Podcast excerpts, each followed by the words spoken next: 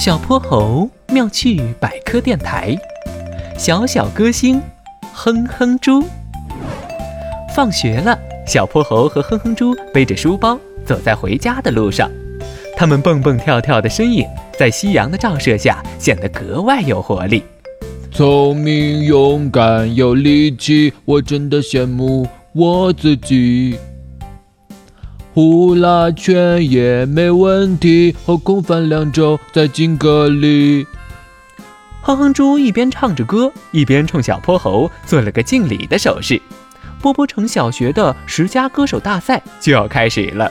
大赛的初选中，每个参赛选手都要提交一个唱歌视频。趁着放学，哼哼猪把小泼猴请到了家里，帮自己录个视频。我说三二一，你就开始唱哦。OK。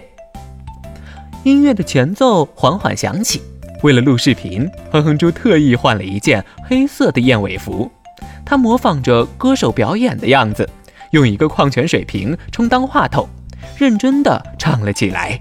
欢快的歌声回荡在整个房间里，他圆滚滚的身体还伴着歌声一扭一扭，逗得小泼猴快要笑出了声。最后，哼哼猪用一个飞吻的动作收了尾。给我看看，给我看看！一录完，哼哼猪就迫不及待地跑到了小泼猴旁边。你放一百个心吧，我的技术好着呢，保准把你帅气的样子都录下来了。按下播放键，视频里的哼哼猪一开始唱歌，小泼猴又忍不住笑了。哼哼猪，你看你。小泼猴一瞧旁边的哼哼猪，发现他的眉头都拧在了一起，满脸写着疑惑。哼哼猪，怎么了？我录的不好吗？不是，但这真的是我的歌声吗？怎么和我平时听到的不太一样呢？啊，我怎么听着没什么差别？而且这就是我刚录的呀。哼哼猪挠了挠脑袋，这可奇怪了。就在这时。猪爸爸下班回来了，爸爸，爸爸，你快来听听，我的声音是不是和录音里的不一样？哼哼猪把他们的疑惑告诉了猪爸爸，猪爸爸听完也笑了，呵呵呵，这是因为啊，声音的传播介质不太一样。平时你听自己讲话时，声音大部分是通过骨骼传播的。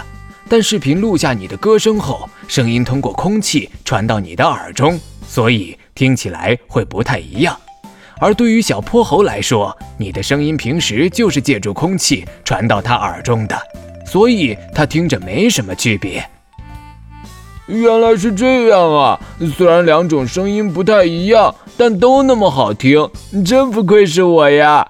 看来这次的唱歌冠军非我莫属了。哼哼猪得意的在屋里转起了圈圈。小泼猴妙趣百科，一天一个小知识。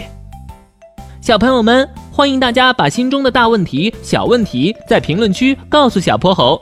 如果你的问题被选中，小泼猴不但会用一个故事告诉给你答案，还会有一件小礼物送给你哟。